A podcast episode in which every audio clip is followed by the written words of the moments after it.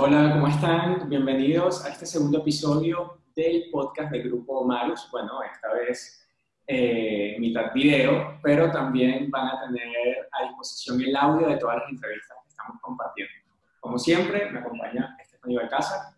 Hola, Yorian, ¿cómo estás? Bien, chévere. Mire, hoy vamos a hablar, eh, oye, de educación, ¿no? Porque es un tema que está afectando mucho. Recientemente la UNICEF alertó que aproximadamente 137 millones de niños, niñas y adolescentes en América Latina y en el Caribe no están recibiendo educación debido a los efectos de la pandemia. Eh, estamos hablando de una generación que está prácticamente perdiendo un tiempo clave y valioso de su crecimiento cultural e intelectual. El tema, por supuesto, de la educación ha sido uno de los retos eh, de los últimos años, que ha sido muy complicado y donde muchas personas y muchas iniciativas han estado comprometidas también, ¿no? Con, con llevar ciertas iniciativas para ayudar y para llevar de una forma eh, educación alternativa, ¿no? Em, para hablar, por supuesto, de esto, es el caso, por ejemplo, de una iniciativa que a nosotros nos gustó muchísimo, que se llama Proyectico Títeres Educativos. Esta es una compañía de teatro educativo vinculada a la promoción de varios, eh, de valores humanos eh, a través del teatro, ¿no? Creada en Buenos Aires. Qué chévere poder aprender y educar a través del, del arte, ¿no? el arte y el teatro. Están viendo en pantalla a Alex, ¿ok? Alex, bienvenido. Eh, Ale, Ramos es actor y titiritero especializado en gestión cultural y administración de las bellas artes en la Universidad Católica de Córdoba en Argentina. Es miembro además de la primera generación del Muñeco Terapia de Chile, más adelante nos va a explicar eso, avalada por la Unión Internacional de la Marioneta. Durante ocho años, Alex ha recorrido diversos espacios educativos de Latinoamérica, profundizando el uso del teatro de títeres en espacios educativos. Ha trabajado con distintas instituciones vinculadas con la educación y proyectos sociales como el Centro de Cooperación de España, Teatro Mori, Centro de Extensión de la Universidad Católica, Biblioteca de Santiago, entre otros. Actualmente dirige proyectos títeres educativos con títeres y objetos. Bienvenido, Alex. Gracias por aceptar nuestra invitación. No, gracias a ustedes por invitarme y bueno, Creo que es un tema súper importante, de o sea, hablar de la educación hoy día y en pandemia mucho más, ¿no? Como, eh, yo creo, o sea, me gustaría como aclarar también desde dónde nosotros enfocamos el tema educativo. A veces lo educativo lo relacionamos con lo académico y lo correcto o el llenar al estudiante o al participante del proceso educativo de información. Y nosotros apostamos a una educación que es, que es también como más más integral, ¿no? Que tiene que ver con mal vivir, ¿no? Y en la niñez eh, es algo como súper valioso. Eh, así que desde ese lugar nosotros apoyamos el proceso educativo como un espacio de reflexión, de crecimiento, saber que hay información, pero también hay espacios de reflexión para los, los niños y las niñas.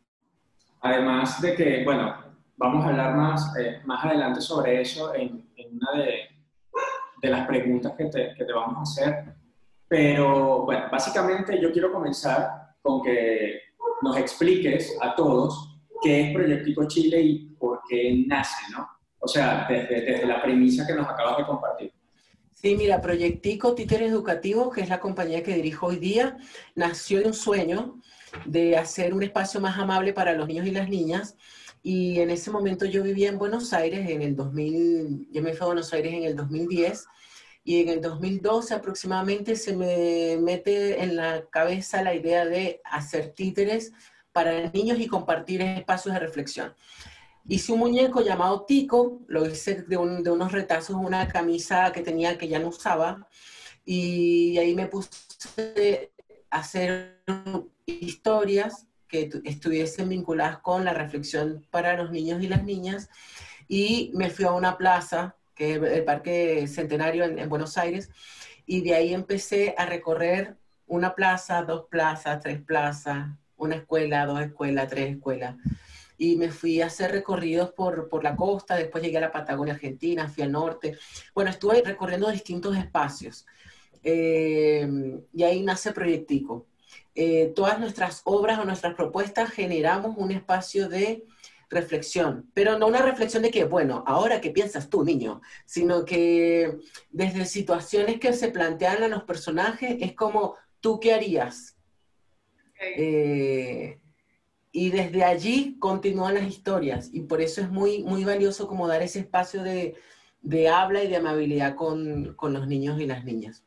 Y bueno, ya hemos recorrido otros países, hemos estado en Venezuela, en, tuve un viaje muy breve a Ecuador el año pasado, em, eh, ahora estamos en Chile, hace tres años estamos acá en Chile y ha sido una experiencia maravillosa poder seguir ampliando el proyecto que nació de un sueño, como te digo, en una plaza y ahora estamos en varios países haciendo, con esto de la pandemia, haciendo transmisiones online y la verdad que ha sido muy linda la aceptación de la gente.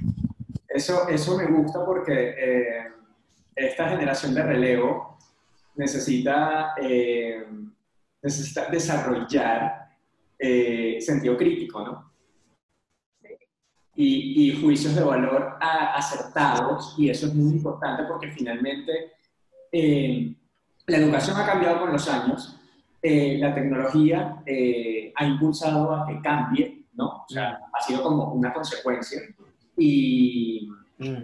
y nada, creo que de eso también vamos a hablar porque nosotros vimos con ustedes en digital.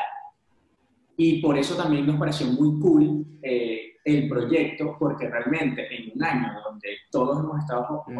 obligados a digitalizarnos, eh, y más los niños, ¿no? Porque quizá, quizá tú dices, bueno, un niño eh, o, o, una persona que esté en la universidad tiene ciertos conocimientos, puede estudiar perfectamente desde casa, pero a pesar de que los niños son muy tecnológicos, más de lo que llegamos a ser nosotros en nuestra infancia o en nuestra adolescencia, aún así la educación eh, virtual para ellos o sea, es, es, como muy complejo, pero bueno.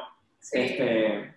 No, y además el hecho de que hay una cantidad eh, de población infantil que no tiene acceso a Internet o que si lo tiene, las condiciones en casa son muy complejas para dedicarse eh, y tener la atención de mamá y papá para hacer tareas, ¿no?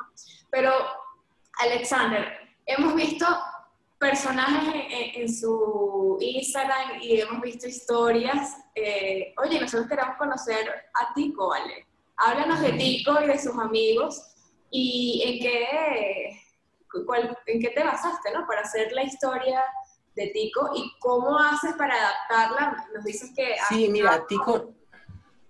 Que has estado en varios países, bueno, ¿cómo, ¿cómo Tico le habla a un niño venezolano, a un niño argentino y a un niño chileno? Eh, les comento que Tico nace con, con esta idea de, de, poder generar un espacio amable para la niñez, por lo tanto es un conejo que refleja una amabilidad espontánea. Eh, el conejo como un elemento también simbólico, eh, si estudiamos como la narrativa latinoamericana, el famoso tío conejo o tío tigre han estado involucrados en nuestra historia y por eso utilizo al conejo como un símbolo, ¿no? De, igualdad en cuanto a territorio y también por una cuestión de ternura hacia la, la, niñez.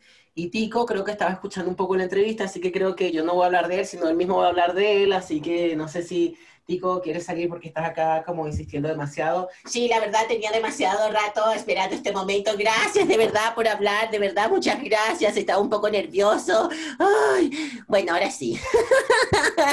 Ay, perdonen. Bueno, les decía, bueno, en realidad les decía que nosotros hemos estado recorriendo muchos lugares, pero también me gusta hablar con los niños y las niñas. Em, ¿Cómo decirlo? Mm, ¿Me puedes ayudar? Bueno, como de una forma más amable.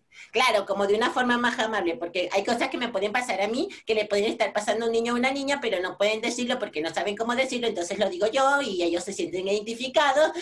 ¡Ay! ¿Estoy hablando demasiado rápido? Sí, estoy hablando demasiado rápido. Hablo un poco más lento que estamos por internet y hay que ir despacio. Ya, entonces voy a ir más despacio. ¿Así o más rápido? Bueno, un poco más rápido. Bueno, así está bien. bueno, entonces bueno, y entonces así estábamos, eh, bueno, entonces primero estuve yo, el proyectico, y después salieron varios amigos, salió el señor Tigre, que está un poco tieso. Hola, señor Tigre, ¿cómo está? Bueno, no le gusta hablar mucho, pero es muy amable, le gusta bailar. Mm, está mi amiga Laura La Lora, que es otra amiga que ya le gusta hacer como manualidades y esas cosas que a mí me encantan también. Eh, ¿Quién más está? Ya va, yo, tengo una pregunta para ti, eh, rescatando eh, algo que comentó Estefan. Pico, ¿cómo haces para hablarle? o sea, considerando que le hablas a niños de varios países, ¿cómo haces para hacerte entender? Porque quizás no es lo mismo, obviamente, eh, si pasa en adultos, obviamente pasa también con los niños, no es lo mismo hablar con un público venezolano, un público chileno, un público argentino. ¿Cómo haces para que te entiendan todos los niños? Sí. Oye, es muy buena pregunta, ¿eh? Te felicito porque es una pregunta muy buena y nadie me la había hecho. Oye, me, gusta, me gusta esta gente, ¿eh? Oye, bueno, yo creo que lo que me ayuda a poder hablar con todos los niños y las niñas, a pesar de que son distintos países, mm, es que cuando ven un títere o un muñeco, así como un conejo, mm, no ven una nacionalidad, no ven una, una, un límite por así decirlo. ¡Ay, qué serio! Puedo decir cosas serias, ¿viste? bueno, entonces yo creo que eso puede ayudar porque, porque bueno, se identifican con, con el juego, con la risa. En general creo que pueden entender como un, ¿cómo se dice? Como cuando es un poco bastante así como un porcentaje. Claro, como un alto porcentaje de lo que estoy diciendo, sí, eso. Igual yo siempre les pregunto, si no entienden algo, por favor escríbanme en el chat, eh, avísenme, les pregunto cosas de sus países también, aprendo palabras. Mm, por ejemplo, cuando estaba en Argentina, claro, cuando estaba en Argentina me tocaba hacer todas las obras, decir, ¡ay! Porque vos, porque vos y yo, ¿viste? Pero de pronto llegué acá a Chile y tuve que hablar de otra forma, como decir, ¿cachai? Eh, ya, pues chiquillo. y así sucesivamente. Cuando, cuando voy a, por ejemplo, tengo eh, reuniones con amigos en Colombia, eh, que le digo, le digo como, ¡qué chévere, parce! Y me entienden. o bueno, siempre hablo con ellos así. Pero muy buena tu pregunta, me gustó. Mira, ¿y qué palabra aprendiste en Venezuela? Mira, ¿qué, qué, aprendiste? ¿Qué palabra aprendiste? Bueno, más que aprender palabras, aprendí a comer sabroso. me fui y me comí una, una, ¿cómo se llama? Una, ¿cómo, se llama? Una arepa, sí, me comí eh, y estuve en varios lados, estuve en Caracas, en el Banco del Libro, mm, estuve, fui a los, ¿cómo se llamaba? Los Valles del Tuy, a los Valles del Tuy, a unas escuelas muy hermosas, toda la gente, mucho calor, sí, pero hermoso. Acércate, no seas tímido. Bueno, ya. Mira, eh, Tico, yo sé que esto te puede comprometer con el equipo, pero ¿cuál de tus amigos es el preferido? Porque siempre es un preferido. Salte de la cámara que me están haciendo una pregunta muy personal. Eh, bueno, creo que eh, mis amigos así, o sea, tengo muchos, la verdad, pero yo creo que... Mm, ay, es que tengo un corazón muy grande. no sabía decirte. Aquí, hay aquí cuando alguien no puede decir algo, no puede responder algo, dice, pasa palabra. Así que paso palabra. Alexander, em, bueno, nos gustaría... Bueno, sal, por favor, deja la timidez. y que nos cuentes, mira, qué tan afectados se han visto los niños con toda la migración eh, obligada, ¿no? En la que han estado expuestos a la educación virtual. Sí, ha sido muy fuerte el, espacio virtual porque eh, si bien no todos tienen el acceso, yo creo que lo más fuerte que nos, que nos ha pasado en este momento es que no estaba diseñado un sistema educativo virtual. Entonces las herramientas que se fueron generando fue un poco, a lo mejor como desde lo urgente y no desde el diseño, pero para generar espacios más que, o sea, yo creo que nuestra, nuestra misión en esta pandemia ha sido como Primero, mantener a los niños activos con una pantalla interactiva, más que grabar algo y dejarlo grabado como que, no sé, Peppa Pig. O sea, para eso el niño ve en YouTube cualquier cosa. Eh, hemos como... Eh, nos hemos puesto como bandera el poder generar cosas en vivo para generar una interacción con las personas. Entonces hemos tenido familias de Perú, de Colombia, de Australia, de Estados Unidos, de muchos países que se conectan para generar una interacción más, eh, no infantil, sino como más genuina quizás, que el espacio educativo que se está generando en lo virtual a lo mejor carece como de esa, de ese, de esa humanidad, ¿no? Que nos dan los títeres también. Correcto, apruebo todo, sí, estoy de acuerdo. De hecho, si bien, bueno, llevamos algunos años viendo desde, desde la universidad, en pregrados, en posgrados, eh, universidades que ofrecen eh, programas virtuales, pero realmente en, en, primaria, no. Yo me pongo quizá en, el, en, el, en los zapatos de un niño de nueve años que sigue en primaria y tiene que conectarse por Zoom para ver a la, a la, profesora y adicional mm. mandar las tareas a, o sea, sabes, como es muy complicado, o sea, no me, si es complicado para uno, si fue complicado para muchos adultos acostumbrarse al office, por ejemplo, imagínate tu niño. Mm. Entonces, sí, yo creo que tampoco, o sea, no solamente el, el, tema de las tareas, sino también las habilidades emocionales que te genera estar en la escuela. O sea, el poder tener amigos, el poder compartir, el poder jugar, el poder como hasta pelear dentro de la escuela, en el mejor de los sentidos, ¿no? Como esta, esta generar un intercambio constante con tus pares eh, se anula entonces se genera como esto de, bueno, niños, mándenme la tarea y ahí queda. Que eso, como que la virtualidad también te, carece un espacio interactivo y lo que tú dices es súper valioso, pero eh, hay que sumarle esa, esa habilidad socioemocional que se genera en una escuela. Sí. Exacto. Y que evidentemente no la ven. La podemos generar, pero no es como lo principal a nivel de educación virtual. Ha sido un reto llamar la atención del público infantil y cómo lo han conseguido. Y aquí añado algo.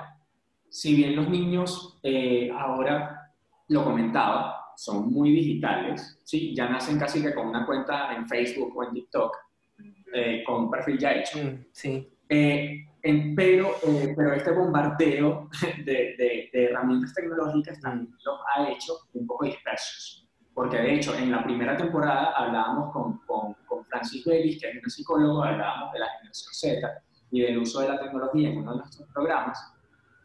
Y, y, y sí, ahora se consume diferente, este, los niños quizá eh, prestan menos atención porque quieren consumir más pero entonces pican aquí, pican allá, y por picar me refiero a que consumen todo tipo de contenido de, cualquier plataforma y terminan al final no consumiendo nada. Entonces, ¿cómo Proyectico Chile, que, eh, cómo ustedes, todo el equipo, hacen para ser llamativos? O sea, para que los niños se mantengan ahí como conectados. Tienen muchas opciones hoy día, hay un abanico de posibilidades, está desde TikTok, YouTube, todas las plataformas que yo creo que los adultos desconocemos y los niños pueden conocer mucho más pero hemos insistido como en generar una, un horario, un día, em, involucrando a la familia. Yo creo que eso, eso es otro valor agregado que tenemos nosotros, que buscamos integrar a la familia en un proceso, en una interacción, que no solamente déjale la tablet al niño para que vea al títere, sino que también eh, generamos un espacio de taller, por ejemplo, donde necesitan la ayuda de un adulto para para poder hacerlo, donde necesitan escribir, hay niños que no saben escribir eh, y necesitan al adulto para que escriba. Eh, hacemos preguntas donde involucramos a los adultos, hacemos convocatorias para los adultos y yo creo que esas dos cosas nos han servido para generar una interacción no solo con el niño, sino con su familia, que creo que es como eh, un valor también agregado a un proceso educativo, donde a veces vemos como que, ah, bueno, el niño va a la escuela y el papá se queda en la casa, pero el papá también o la mamá o la, o la familia en general también puede involucrarse en el proceso de educativo o recreativo. Yo creo que eso ha sido un plus para nosotros. Ser constante en los horarios y ser eh, partícipes de la familia. Sí. Que queríamos saber, que considerando que todas las personajes tienen una historia distinta, ¿no? ¿En qué se inspira para crear este contenido y para crear cada historia en, cada una de las intervenciones que realiza? Mira, cuando eh, nació Tico, eh, él tenía como el propósito de vincular, o sea, que el contenido que él generara o que genera tiene que ver con las emociones, el cariño, el afecto, el, saber que eso está bien, que es parte de tu, de tu vida y que no solo es una cuestión de niños, sino también es una cosa que deberíamos mantener hasta nuestros 300 años aproximadamente. Y después cada personaje que fue surgiendo se le fue otorgando una característica de acuerdo también a las realidades que íbamos viviendo. Por ejemplo, el señor Tigre nace como eh, un amigo de, de, Tico, pero él, por ejemplo, todo lo que hace está vinculado con el movimiento, con el cuerpo, pero es una persona mayor, entonces él es el señor Tigre porque tiene 99 años.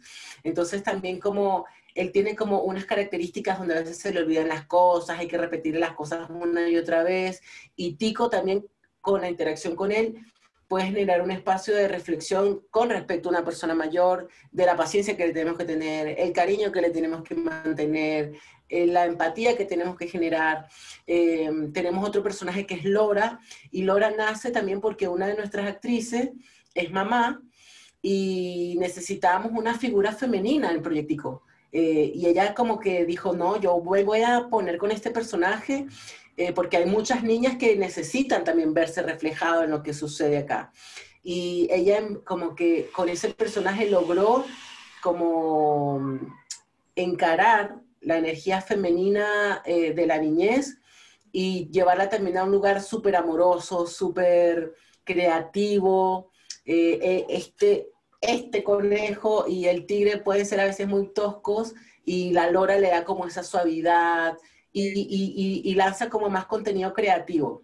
Em, después está el mono Louis, que es como un profe, pero también se, se, asimila a uno de nuestros actores, que es profe de teatro. Entonces siempre busca la forma de que sea todo lo correcto, que sea todo lo, tenemos una, algo adecuado para el los niños y las niñas. Entonces, el mono, que es Louis, eh, él, lanza como datos curiosos siempre y es como muy alocado, muy, muy como el profe loco que nos gustaría tener. Un poco de que, bueno, podemos decir cosas interesantes también desde un lugar eh, alegre y simpático, ¿no? Eh, después tenemos otros personajes que aparecen también en, en distintas de nuestras obras. Em, tenemos un perezoso, por ejemplo, tenemos una serpiente, y van saliendo personajes de acuerdo a las historias. Tenemos un elefante, eh, bueno, tenemos muchos personajes, pero los principales son ellos cuatro, Tico, el señor Tigre, eh, Luis y Lora, la Lora. Ya hablamos de los niños y Alex mencionó algo también súper importante, que es el rol de los padres, ¿no? en hacerle seguimiento a los hijos para ayudarlos en toda esta migración tecnológica. Entonces, tú que conoces al público y conoces eh, a los niños que te ven, que te escuchan, que se conectan. Como la palma de mi mano, así. Junto a sus padres, muy bien. Junto a sus padres, eh, a, los shows que además son muy buenos, son muy completos y tienen mucho mérito, porque son una especie de magazine donde abarcan varios temas. ¿Qué, qué recomendaciones le das a los padres, Tico, para que, para que ayuden mejor a, mm. a los chicos? Sí, me voy a poner serio de vuelta. Damas y caballeros, niños y niñas, esto va para todos los padres y madres de familia. y hay personas, o sea, familias que dicen como, ay, bueno, eso está en internet, busca ahí, pon unos monitos, chao, desaparecete. Bueno, a lo mejor no le dicen, desaparecete, pero es como un decir. O sea, la gente a veces adulta se confía de que todo lo que van a ver en Internet está bien. ¿Por qué? Porque no lo van a hacer ellos, porque confían que Internet es así todopoderoso. Pero tengo algo que decirle a los queridos papás y mamás. No todo en Internet es color de rosa. Y sus hijos pueden estar expuestos a contenidos, primero, que no sean contenidos para niños. Segundo, que eh, hay muchas interacciones que se pueden generar en Internet. Está el ciberbullying, hay gente adulta que se hace pasar por niño, hay niños, hay niños que hablan a otras personas sin saber si son adultos o niños o perros o gatos o conejos y hay que tener mucha atención con eso. Mi recomendación, con mucho amor para todos los mamás y papás, es que si van a estar eh, conectados a alguna actividad online para sus hijos, acompáñenlos para que sepan qué está consumiendo su hijo. Porque imagínense que usted suelta a su hijo en un supermercado. ¿Qué pasaría? A ver, a ver, a ver. ¿Ustedes qué creen? ¿Qué pasaría si sueltan a un niño en un supermercado? Va a agarrar probablemente cualquier cosa. A lo mejor puede ser, no sé, digo yo, no sé, a lo mejor se me ocurre. Pero si va a ir con este niño o una niña, un adulto, puede decirle que puede elegir y puede sugerirle algunas cosas ya, yo creo que eso es importante, estar acompañados. Nosotros, por ejemplo, bueno, a mí en realidad, porque esta gente de Proyectico está siempre tan ocupada que a mí me toca entonces inventar algunas cosas de pronto. Cuando hago algún show o algo así, me invitan a un cumpleaños, alguna fiesta, algún colegio o algo, siempre hago juegos y de pronto les digo así como, bueno, llegó el momento de buscar a un adulto. Pero hay muchas personas que creen que es porque es parte del juego, pero en realidad es parte de la forma que nos gusta a nosotros trabajar y sepan lo que está viendo su hijo o su hija. Fin. ya, se acabó mi momento serio. Muy buena analogía, ¿no? Lo de dejar un niño en un supermercado, porque es exactamente eso. Pueden escoger y pueden ver cualquier cantidad de cosas y hay muchísimo riesgo y muchas veces los padres no se dan cuenta de eso. Así que gracias por esa recomendación, Tico. Sí. Expone tu vida como niño y como niña porque tú eres, tú puedes ser un niño que esté utilizando un aparato, pero no sabes quién está del otro lado eh, del aparato. Eh, hoy día hay un, un mundo como de, de, seguridad para el mundo infantil en cuanto a la, o sea, en cuanto a pantallas y hay que revisar bien qué es lo que está, quién genera ese contenido. No, y además que nada como el acompañamiento y la presencia y la figura de una mamá, de un papá, en el caso de Latinoamérica, hay mucha gente que creció con la figura de autoridad, pero de los abuelos, por, porque las familias son muy disfuncionales. Entonces, también es, es, importante que se dé ese espacio, ¿no? que, que, haya atención, que haya ese acompañamiento, que haya ese proceso de escucha y de comunicación. Eh, sí, como bilateral, ¿no? Que el niño sepa cómo quiera decirlo, quiera contar, sepa cómo hacerlo y el papá también sepa cómo escucharlo y quiere, responderle. Así que bueno, muchísimas gracias Alexander y Tico por esta entrevista. Eh, de verdad que súper agradecidos, nos encanta el proyecto. Para servirles cuando lo necesiten, aquí estaré. Y espero que bueno, que puedan seguir también girando, ¿no? Ahora, el próximo año, esperemos que con todas las medidas puedan volver a estar en, en calle, en campo. Sí, sí, este año teníamos toda la agenda llena del año y yo creo que se va a mover todo para el próximo año. Eh, lo bueno de la virtualidad es que hemos llegado a lugares nuevos, entonces tenemos pendiente una visita a Perú, tenemos visita a Colombia pendiente, así que agradecidos también por el espacio y bueno, seguimos haciendo de corazón esto que tanto queremos y esperamos seguir aportando alguna forma a la familia en general y a los niños y niñas que necesitan un espacio de interacción. Así es. Sí. antes, antes de irnos, Tico, sí, para que invites a la gente a los shows, en qué, en qué horas, en qué días lo, lo, lo, lo están presentando. Así, mira, tenemos distintos shows, pero vamos cambiando porque la vida es así un cambio constante. Ay, qué poético. eh, nosotros, por ejemplo, tenemos, o sea, yo tengo un show todos los sábados a las 18 horas de Chile, o sea, mm, dependiendo del, lugar donde estén, cambia la hora, pero me pueden buscar en YouTube, ponen el, el, recordatorio y les va a llegar así como, Tico tiene una transmisión en vivo. Después hay fines de semana, tenemos un show distinto, ahora virtual. Pero, ay, ahora en noviembre es mi cumpleaños, los voy a invitar. Cumplo el 27 de noviembre, cumplo año. Así que voy a hacer una fiesta con todos mis amigos y amigas de forma virtual. Y eh, en Navidad también tenemos un show, pero todo, todo, todo, todo, todo, todo está en las redes sociales de proyectico.cl. Bueno, muchísimas gracias, chicos. Estamos en contacto. No, gracias a ustedes, gracias a ustedes. Chao. Ya, gracias a ustedes por la invitación. Seguimos en contacto y a disposición para cuando quieran conversar o hacer cualquier otra cosita. Claro que sí. Chao. Gracias.